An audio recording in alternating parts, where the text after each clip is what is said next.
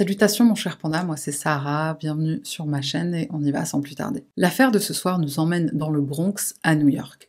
Lesandro Guzman Félix est né le 11 novembre 2002 de Leandra Félix, sa mère, et Lesandro Guzman Senior, son père. La famille compte aussi Genesis et Manuel, grande sœur et grand frère de Lesandro Junior, que tout le monde appelle Junior. Cette famille originaire de la République dominicaine habite la Grande Pomme, New York, ville des bodegas. Alors une bodega, c'est quoi? C'est un petit commerce de proximité, un genre de Sidi Brahim pour nous Parisiens. Les bodegas font le charme de cette ville, en tout cas pour les New-Yorkais qui les adorent. Et comme le dit si bien le rappeur Mir Fontaine, qui a écrit une chanson intitulée Bodega d'ailleurs, les bodegas représentent un élément central pour la communauté. Revenons maintenant à Junior, un adolescent de 15 ans qui adore le sport et en particulier le baseball, son équipe favorite, les Yankees. Et malgré cette passion pour le sport, ses ambitions sont tout autres. À l'âge de 5 ans, déjà, il sait ce qu'il veut faire comme métier plus tard.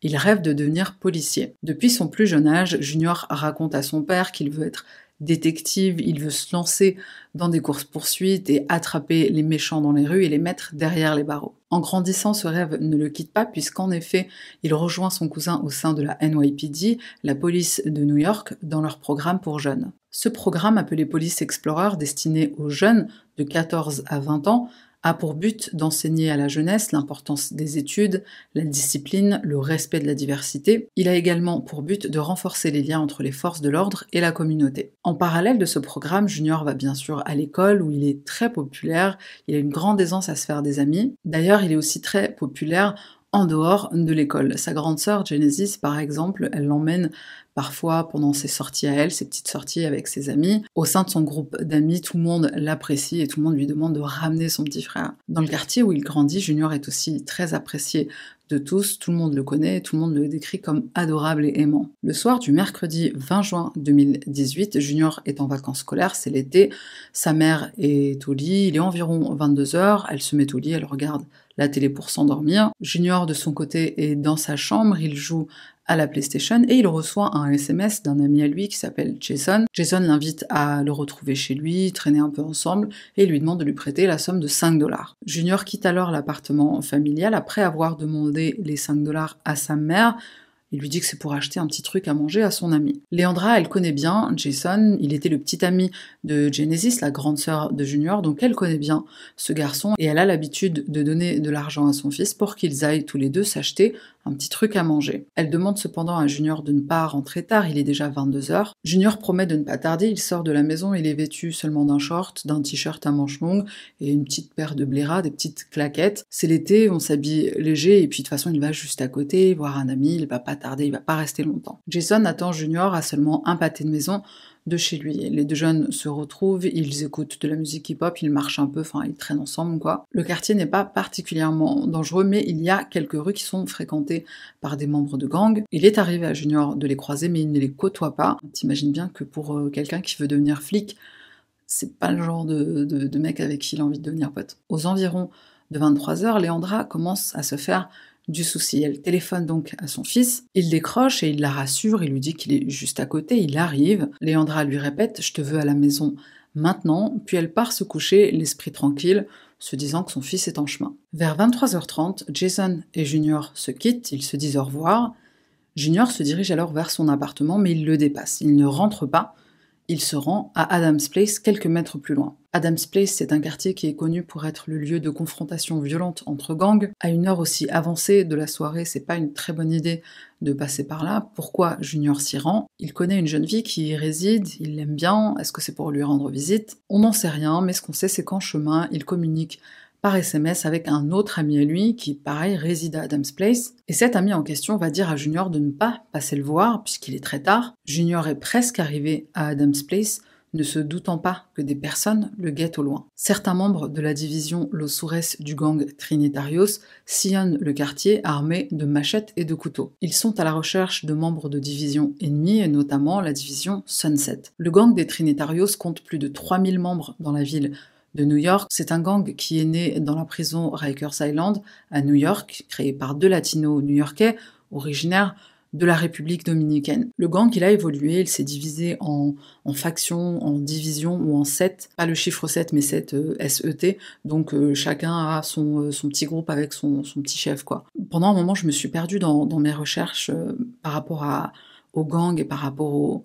En fait, je croyais que les Sunset et Los Sures, c'était des gangs à part entière et en fait c'est des divisions qui font partie du gang des Trinitarius. C'est à ne rien comprendre, en fait je pense qu'il faut pas essayer de de comprendre plus que ça. C'est juste des groupes de mecs qui s'aiment pas et qui euh, s'entretuent dans les rues de New York, voilà. Donc ces factions ou ces euh, divisions, ils ont des codes pour se reconnaître entre eux. Hein. Ouais, c'est comme tu vois à la télé. Il y a par exemple le code 41612 qui veut dire quoi? Je ne sais pas. Il y a aussi les lettres des PL qui sont les initiales de leur credo, Dios, Patria et Libertad, euh, Dieu, Patrie et Liberté. Aux environs de 23h30 ce soir-là, quatre voitures sont sur Adams Place. Elles se déplacent en file indienne. Donc c'est juste euh, hyper suspect, un cas de voitures qui se baladent comme ça les unes à la suite des autres. Et c'est pas la BAC ou euh, le FBI. C'est des membres de la division Los Sures. Les véhicules arrivent au niveau de, l'ami de Junior, on ne connaît pas son, prénom. Donc il est là avec des amis, ils sont juste assis dehors. Lui-même qui habite là, il voit les quatre voitures, il sent le danger, il rentre à l'intérieur de son immeuble. Les quatre voitures avancent un peu et elles se retrouvent au niveau de Junior. Je le rappelle, Junior n'est ni membre d'un gang, ni ses deux amis.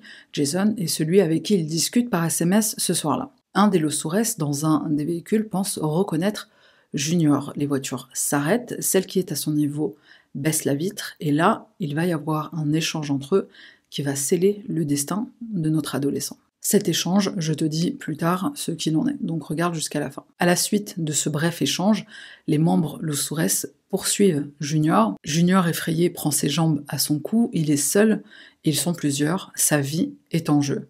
Cette course-poursuite est filmée par certaines personnes qui entendent le raffut et sont témoins de la scène, notamment une femme qui filme depuis son appartement avec son téléphone portable. Aucun de ces témoins n'appelle la police. Arrivé devant Yeis Deli, une bodega, Junior est encerclé. Deux voitures d'un côté, deux de l'autre. À 11h37, il entre dans la bodega pour s'y réfugier. Sur les images de vidéosurveillance, on voit un Junior effrayé, terrorisé, qui craint pour sa vie. Il tente de sauter par-dessus le comptoir pour se cacher. Le propriétaire de cette bodega, qui s'appelle Modesto Cruz, ne comprend pas ce qu'il se passe. Il voit un jeune homme courir vers lui à toute vitesse qui essaie de passer par-dessus le comptoir. Est-ce qu'il essaye de le cambrioler? C'est la première chose qui lui vient à l'esprit. Il essaie donc de repousser Junior pour l'éloigner de la caisse. Il comprend quelques secondes plus tard que Junior est pourchassé. En effet, les personnes qui sont après lui entrent à leur tour dans la bodega.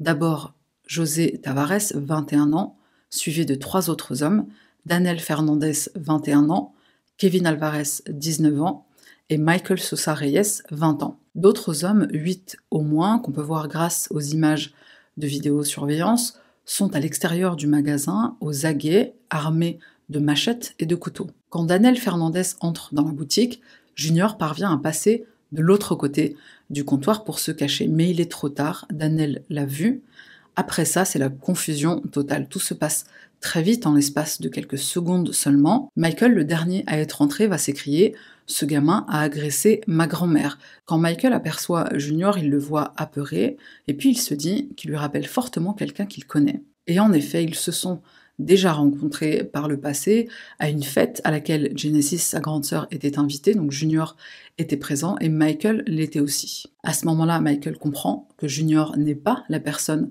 que son gang recherche. Il décide de sortir de la bodega, il s'en va plutôt que de prévenir ses camarades qu'ils tiennent la mauvaise personne. Kevin Alvarez le suivra, il prendra aussi la fuite ayant peur de la suite des événements. Pendant ce temps-là, Modesto, le propriétaire des lieux, appelle la police à plusieurs reprises, apparemment une première fois à 23h39, soit deux minutes après que tout ce vacarme ait commencé, et puis une seconde fois à 23h46 pour demander pourquoi personne n'est encore arrivé. Pendant ce temps, Junior est traîné en dehors de la boutique et il tente désespérément de s'accrocher à ce qu'il peut. Alors je ne montre pas les images, elles sont d'une violence incroyable. Je mettrai le lien en, barre de description pour les personnes qui veulent voir. De toute façon, tu tapes euh, Junior Guzman Félix et tu trouveras ça très euh, rapidement.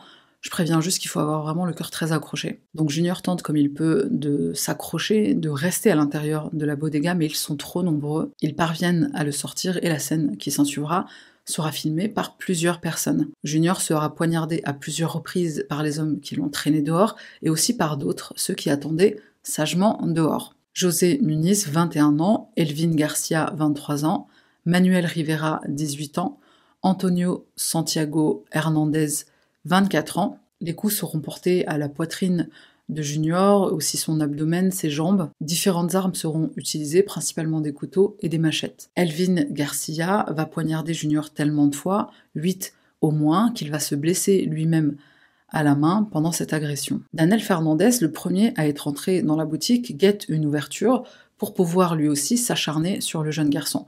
Mais l'occasion ne se présente pas, il s'enfuit à toute allure. Les membres du gang participant à cette agression commencent alors à se disperser.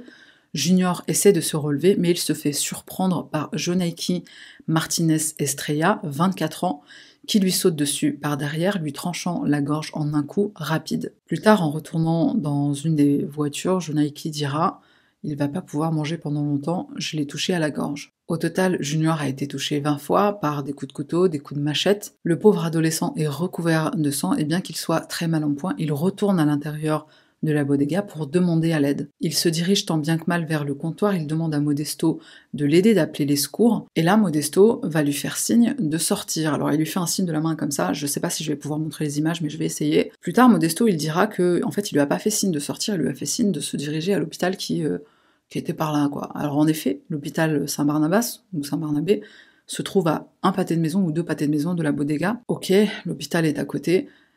Franchement, quand j'ai vu les images, il n'y a pas le son, mais euh, le signe qu'il est en train de faire, on dirait vraiment un signe de dégage. On dirait pas un signe de l'hôpital est là-bas. Enfin, je sais pas. Je pense que tu reconnais un peu au, à l'ensemble de, de, la gestuelle quand une personne te dit dégage et quand une personne te dit l'hôpital est par là. Le petit, il est en train de perdre tout son sang, il est euh, pieds nus, il en a perdu ses, ses claquettes il est terrorisé, il vient de se faire agresser, je sais pas, emmène-le à l'hôpital si c'est juste à côté, emmène-le. Enfin, en fait, il aurait dû rester allongé, il aurait pas dû bouger. La seule chose qu'on puisse dire pour défendre Modesto et toutes les personnes qui étaient témoins de la scène et qui n'ont pas appelé la police ou qui n'ont pas voulu aider Junior et l'emmener à l'hôpital ou appeler les secours pour lui, c'est que c'est vrai que le secteur est dangereux et toutes ces personnes pensent être témoins d'une d'une guerre de gang et pas d'une agression gratuite. Ça explique peut-être pourquoi le monsieur qu'on voit à l'intérieur de la bodega va quand même s'acheter le paquet de chips et le coca qu'il était venu chercher comme si de rien n'était. Il attend juste que Junior sorte, il enjambe la mare de sang, il va à la caisse et il paye euh, ses trucs et il s'en va. Une fois à l'extérieur, on voit le pauvre Junior qui crie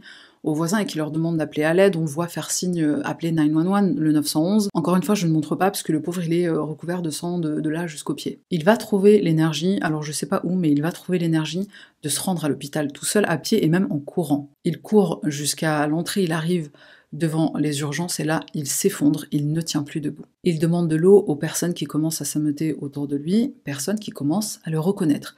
Et certains s'écrient c'est Junior, c'est Junior. Je le rappelle, tout le monde dans le quartier le connaît. Quand j'ai vu cet extrait où euh, on entend les, gens qui le connaissent euh, dire son nom, en fait, certains ont la voix euh, qui tremble, certains sont en train de hurler, certains sont en train de pleurer. C'est vraiment des images qui, qui déchirent le cœur, des, des choses à entendre qui, euh, qui déchirent le cœur. C'est, je dois dire que c'est une des affaires qui m'a euh, particulièrement bouleversée. Sur les images filmées par des portables où on voit euh, Junior affalé devant, devant la porte des urgences et qui attend qu'on lui vienne à l'aide, on voit également deux policiers qui sont debout et qui sont là à attendre que ça se passe. Ils ne font rien pour aider le jeune garçon. Le pauvre Junior continue de demander de l'eau, de l'eau, jusqu'à qu'il perde connaissance. Il sera pris en charge par les urgences assez rapidement, mais malheureusement son décès sera prononcé quelques minutes plus tard. Pendant ce temps, sa famille ne se doute de rien, ils n'ont aucune idée de ce qu'il vient de se passer. Léandra, sa mère, s'est endormie peu de temps après leur dernier appel, elle est partie se coucher, confiante que son fils était en chemin et qu'il allait rentrer bientôt. Il était juste à côté, de toute façon, il était dans le quartier à seulement un pâté de maison. Elle n'avait aucune raison de douter de son retour imminent. Et quant à Genesis, sa sœur, elle était à une petite soirée avec des amis, elle rentre, il est 23h45, elle a à peine le temps de déposer ses affaires qu'elle reçoit un coup de fil. Un ami, complètement affolé, lui annonce que son frère vient de se faire planter. Genesis croit d'abord à une mauvaise blague, mais très vite elle se rend compte que tout ça est vrai quand elle entend les pleurs et les hurlements. Elle se précipite à l'hôpital en espérant que ce soit une petite altercation entre adolescents et que son frère est certes blessé, mais c'est probablement pas très grave. En chemin, elle aperçoit les énormes flaques de sang entre la bodega et l'hôpital, et tout de suite elle comprend que c'est le sang de son frère. Sa pire crainte se concrétise quand elle arrive à l'hôpital et qu'on lui apprend la terrible nouvelle. Léandra est tirée de son sommeil pour ce qu'elle décrira plus tard être la pire nuit de sa vie. On lui annonce la mort de son fils et au départ elle croit à une erreur. Elle était au téléphone avec lui il y a encore 45 minutes. Comment tout a pu basculer si vite? Elle est dans une confusion totale, elle se précipite à l'hôpital où elle y verra son fils et où elle l'embrassera une dernière fois. Les vidéos des événements vont très vite faire le tour des réseaux sociaux, elles vont faire le buzz à défaut d'un autre mot. D'ailleurs, plus tard, la famille de Junior dira qu'ils ne se sont pas connectés à leurs réseaux sociaux respectifs pendant une année entière, de peur de voir le visage terrorisé de Junior dans ses derniers instants, de peur de voir son exécution filmée par des dizaines de personnes qui n'ont pas agi pour lui venir en aide. Les funérailles de Alessandro Junior Guzman Félix se tiennent le 27 juin 2018, soit sept jours après sa mort. Des centaines de personnes sont présentes. Certains portent un pull de son équipe de baseball préférée, les Yankees, dont son père, qui fait partie de ceux qui portent son cercueil. D'autres portent des t-shirts à l'effigie de Junior, et d'autres encore tiennent des pancartes avec écrit dessus Justice pour Junior. Une fresque sera dessinée en son honneur juste à côté de la bodega. Un peu partout, on lui rendra hommage, cette affaire ayant choqué le pays entier. Un garçon rêvant d'être détective pour attraper les méchants qui se fait exécuter à l'âge de seulement 15 ans. Un mémorial sera bâti en sa mémoire et la rue où il a été agressé est renommée Alessandro Junior Guzman Feliz Way.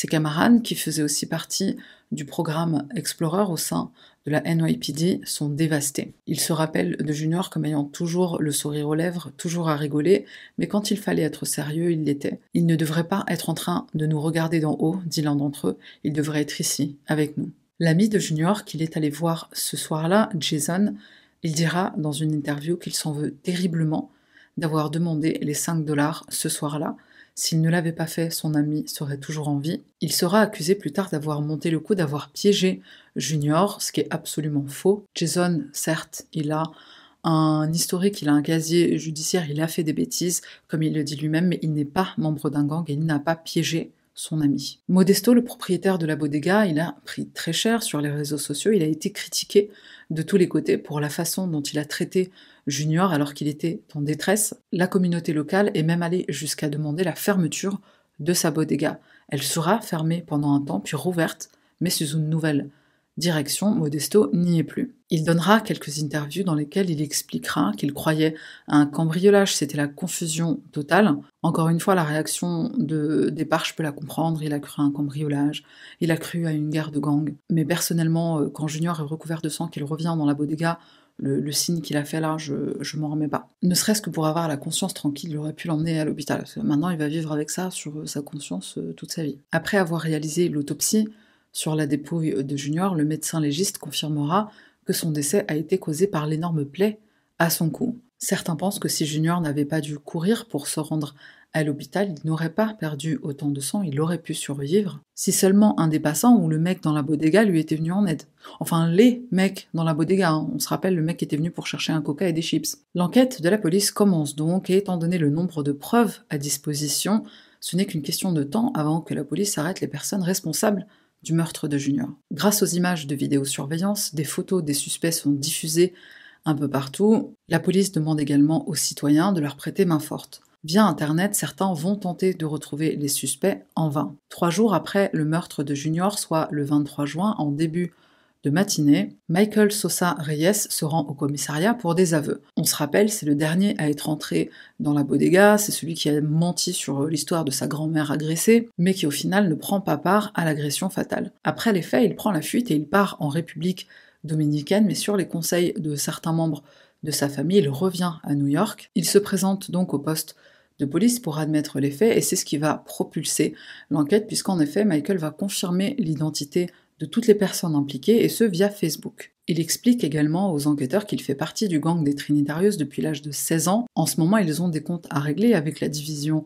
Sunset, un de leurs leaders, de leurs leaders à eux, Michael et ses copains. Il leur montre une photo. Sur cette photo, ce sont des membres de la division Sunset et il leur dit Vous savez ce que vous avez à faire. Si vous avez un couteau, vous plantez. Si vous avez une machette, Vous l'utilisez, si vous avez un flingue, vous tirez. La méthode préférée, c'est couteau et machette, bah, parce que déjà, ça fait moins de bruit, et aussi parce que ça montre que tu es un, bonhomme, un, vrai, un dur. Ce leader s'appelle Diego Suero et il fera partie des 14 membres de son gang, en tout cas de sa division, à être interpellé dans l'affaire du meurtre de Junior. Toutes les personnes interpellées seront retrouvées dans cette maison, située dans le New Jersey, maison que le gang utilise comme cachette, et c'est chez Diego, dans le Bronx, que nos malfrats se sont retrouvés le 20 juin pour discuter du programme du soir. Diego demande à ses sous-fifres de faire une ronde à Adams Place pour chercher et tuer des membres de la division Sunset. Le groupe en question aperçoit Junior et, comme je le disais plutôt, il y a un échange entre eux. Alors les gangs, c'est comme dans les films, hein, quand ils se croisent, ils ont des codes, des checks, des signes et tout ça. Quand des mecs se, se croisent, il y en a un qui dit un mot et selon ce que tu réponds, t'es soit un ami, soit un allié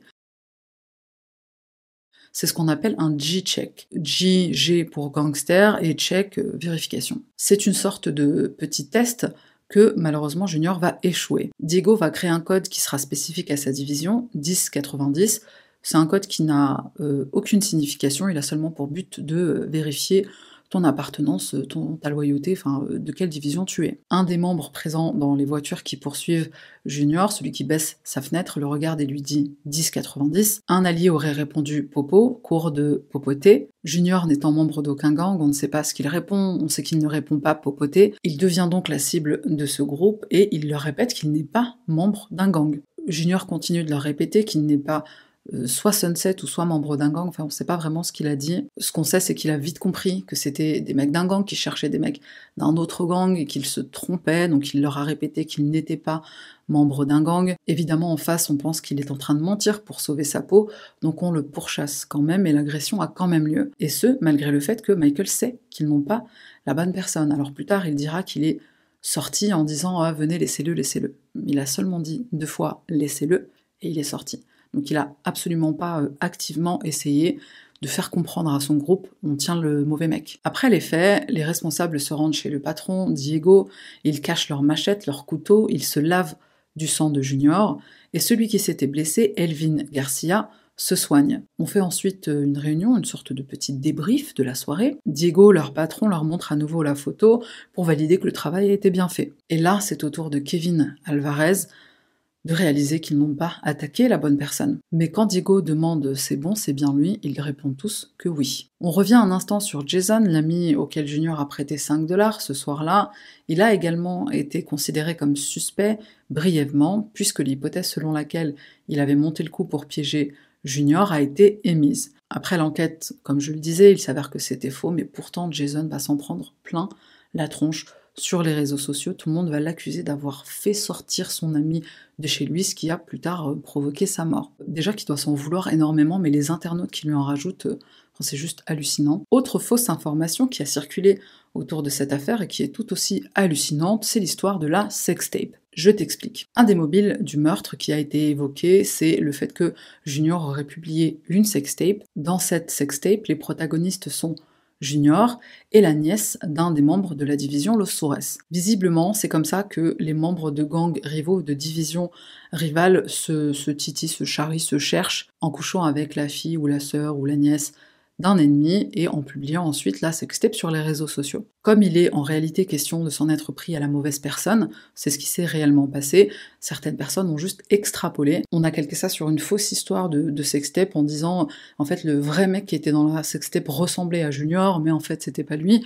Tout ça est absolument faux. L'agression de Junior et le meurtre qui s'en est suivi, la seule et unique raison, c'est qu'en effet, il ressemblait à un membre euh, d'une division euh, ennemie. Il a été confondu avec un membre d'une division rivale. Kevin Alvarez, le plus jeune parmi les participants à l'agression, va lui aussi se rendre à la police de lui-même. Et au procès, il va se passer des choses intéressantes, choquantes, notamment pour Kevin Alvarez et Michael Sosa Reyes qui se sont rendus de même. Commençons par les bonnes nouvelles. Diego Suero, le chef, et son bras droit Frédéric Fenn sont tous les deux déclarés coupables de meurtre au second degré. C'est eux qui ont donné l'ordre, hein, donc c'est normal.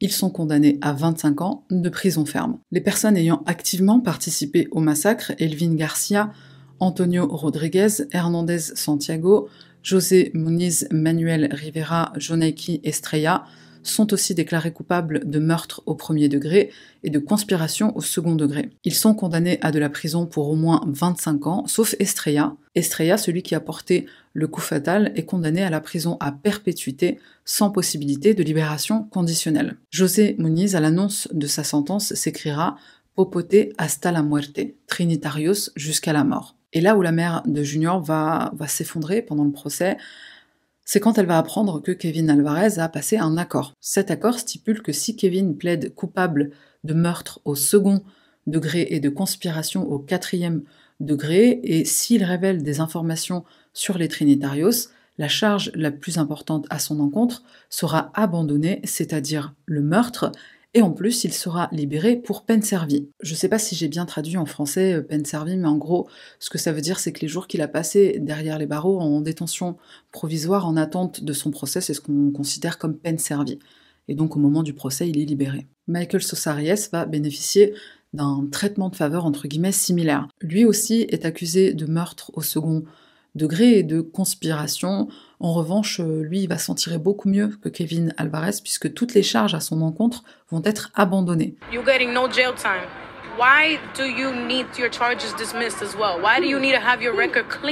Puisque lui aussi coopère avec les forces de l'ordre. Alors comment te dire que ces deux personnes sont considérées par les membres euh, des gangs de n'importe quel gang d'ailleurs comme des balances? Kevin Alvarez dira plus tard que pendant sa brève incarcération, un officier l'a un jour menacé de laisser la porte de sa cellule déverrouillée pendant la nuit. Bon, il est sorti de prison, hein, il va très bien, j'imagine qu'il a dû quitter la ville de New York, peut-être même changer d'identité. À ma connaissance, les autres personnes qui ont été interpellées, donc euh, certaines personnes qui étaient dehors et qui n'ont pas activement participé, mais voilà, qui étaient présentes, certaines personnes qui étaient présentes dans les véhicules aussi, le procès n'a pas encore eu lieu, donc quand j'aurai plus d'informations, je mettrai ça comme d'habitude, en description ou en commentaire épinglé. La plupart des suspects, donc pendant le procès, ont demandé pardon à la famille de Junior. Et il y en a un, alors je sais plus c'est lequel, mais il y en a un qui a ajouté le plus grand pardon que je demande, c'est à ma mère et à mon fils. Bon, je sais pas s'il a très bien compris comment ça marche le pardon. C'est à la personne à qui tu as enlevé presque une partie d'elle-même à qui tu dois demander le plus grand pardon normalement. Comme le dit si bien Léandra, mon fils est mort, il ne reviendra pas. Moi, ce que je veux, c'est pas leur pardon, j'accepte pas leur pardon, je veux mon fils. He was no gang members. He was a good kid. And now they have to pay the consequence for what they did. They killed my son and they have to pay for what they did. Les deux gigolos qu'on voit en photo font le signe de leur gang devant les caméras et les photographes de la cour, comme s'ils étaient fiers de, de ce qu'ils avaient fait ou comme s'ils étaient là parce qu'ils avaient volé une baguette. Une des pires choses que j'ai entendues pendant ce procès, alors encore une fois, je sais pas qui l'a dite, ils étaient 14 à être arrêtés, les mecs, hein, je me suis un peu perdue dans, dans les noms. L'un d'entre eux a dit Désolé de ne pas avoir tué la bonne personne. Voilà pourquoi il était désolé. Lorsqu'on va montrer pendant le procès les images de l'agression fatale, Léandra va s'effondrer, elle va presque convulser. Les images sont tellement difficiles à regarder, même pour quelqu'un qui n'est même pas directement concerné par cette affaire. Je te laisse juste imaginer quand c'est la mère du concerné qui doit, qui doit regarder ces, images. Elle était dans un tel état qu'on a fait venir une ambulance pour l'emmener euh, à l'hôpital et la soigner. Maintenant que je t'ai bien euh, énervé, bien déprimé, on va passer à la conclusion. J'ai quelques euh, bonnes nouvelles. J'espère que c'est des bonnes nouvelles, donc j'espère que ça te remontera le moral. Le département de police de New York crée une bourse d'études en l'honneur de Junior. Elle est d'un montant de 5000 dollars et disponible pour deux explorers donc un total de 10 000 dollars. L'école où elle est junior lui rend également hommage et il lui délivre son diplôme à titre posthume. Même des célébrités vont rendre hommage à Junior, notamment Rihanna qui va poster cette photo de lui sur son compte Instagram. Rihanna est de la République dominicaine, elle aussi, et elle aussi a perdu quelqu'un de sa famille, son cousin, il me semble, et très jeune aussi. Donc c'est quelque chose qui l'a euh, particulièrement touché. Cardi B, la chanteuse Cardi B fera un don sur la page GoFundMe qui a été créée pour la famille de Junior. Et cette page GoFundMe récoltera un total de 160 000 dollars. Autre hommage qui sera fait à Junior, c'est la création d'une sorte de colonie de vacances slash centre de loisirs. C'est destiné aux enfants de 9 à 13 ans qui viennent de familles à revenus modestes et leur participation y est totalement gratuite puisqu'elle est prise en charge par l'association Fresh Air qui héberge cette colonie et également par les dons qui peuvent être faits via le site internet freshair.org. Et pour finir, dans cette vidéo, on peut voir la mère de Junior Leandra qui se rend dans une autre bodega de New York pour embrasser son propriétaire, Edouard Lara. Leandra le remercie de sa bravoure, elle lui dit qu'il est un héros, et en effet, dans sa bodega, un adolescent se fait agresser un soir. Edouard intervient, ce qui lui sauvera la vie. Quand le journaliste lui demande à quoi il a pensé au moment de cette agression, il répond Junior. Plusieurs propriétaires de bodega vont créer une sorte de coalition et se rendre au QG de la police de New York. Ils vont proposer des solutions pour éviter ce genre de drame de se produire à l'avenir, comme l'installation d'un bouton euh, panique. Alors ils appellent ça panic button, donc c'est le l'espèce de petit bouton qui est euh, en dessous du bureau et qui est euh, très discret. Ils proposent également le relais en simultané des images de leur vidéosurveillance au commissariat local et ils demandent aussi une formation de la part des forces de l'ordre pour gérer ce genre de situation. Cette initiative donnera naissance à une proposition de loi, la loi Junior. Cette loi prévoit le remboursement intégral des frais liés à l'installation, à la mise en place du bouton euh, panique, du bouton d'urgence. Et c'est un programme qui sera disponible pas seulement pour les bodegas, mais pour tout commerce qui est ouvert 24 heures sur 24 et 7 jours sur 7. And since the death of Junior Guzman Feliz, the NYPD Chief of Community Affairs says enrollment has jumped nearly 30%. Après la tragédie, les inscriptions au programme NYPD Explorer ont augmenté de 30%. Junior est considéré comme un héros, il est un exemple pour la jeunesse, une source d'inspiration. Beaucoup ont voulu suivre ses traces. Voilà qui conclut cette euh, vidéo, vidéo qui était euh, particulièrement difficile à faire. Le souci, c'est que euh, même si j'ai pas envie de les regarder, les, les, images qui sont dures, qui sont violentes, qui sont choquantes, bah, j'y suis forcément confrontée parce que non seulement c'est une source d'information, donc quand tu vas sur YouTube et que tu tapes euh, Fox News ou je sais plus c'est quoi les autres euh, médias que j'ai trouvés sur euh, pour cette affaire, mais tu trouves forcément en fait les images avec une description des événements et avec voilà le déroulé des faits, etc. Donc tu es presque obligé de les voir pour comprendre ce qu'il se passe, pour mettre un nom sur les visages des, gens et tout. Donc voilà, c'était une semaine particulièrement euh, difficile. Euh, la seule chose que je peux te dire, c'est euh, ne regarde pas, franchement ne regarde pas. Prends soin de toi et on se retrouve la semaine prochaine pour une nouvelle affaire. Bye.